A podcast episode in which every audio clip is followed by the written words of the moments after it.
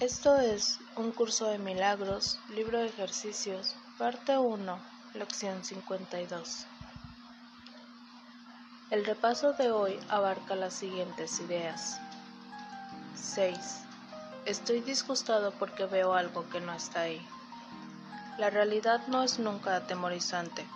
Es imposible que pudiese disgustarme. La realidad solo brinda perfecta paz.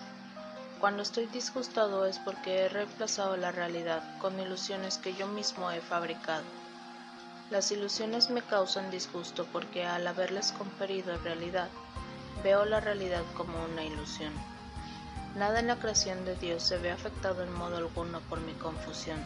Siempre estoy disgustado por nada. 7. Solo veo el pasado. Cuando miro a mi alrededor, condeno el mundo que veo. A eso es lo que llamo ver. Uso el pasado en contra de todo el mundo y de todas las cosas, convirtiéndolos así en mis enemigos. Cuando me haya perdonado a mí mismo y haya recordado quién soy, bendeciré a todo el mundo y a todo cuanto vea. No habrá pasado y por lo tanto tampoco enemigos, y contemplaré con amor todo aquello que antes no podía ver. 8. Mi mente está absorbida con el pensamientos de pasado. Veo únicamente mis propios pensamientos y mi mente está absorbida con el pasado. ¿Qué es lo que puedo ver entonces tal como es? Permítaseme recordar que me fijo en el pasado para prevenir que el presente alboree mi mente. Permítaseme entender que estoy tratando de usar el tiempo en contra de Dios.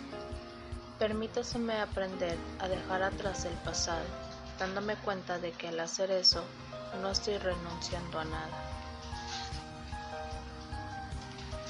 9. No veo nada tal como es ahora. Si no veo nada tal como es ahora, ciertamente se puede decir que no veo nada.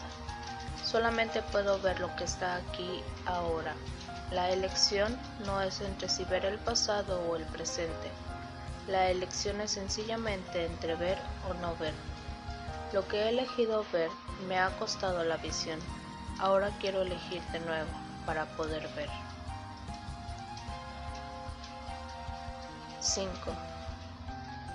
10. Mis pensamientos no significan nada.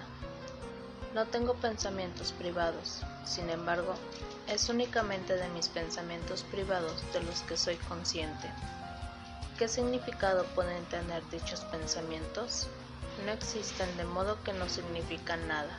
No obstante, mi mente es parte de la creación y parte de su creador.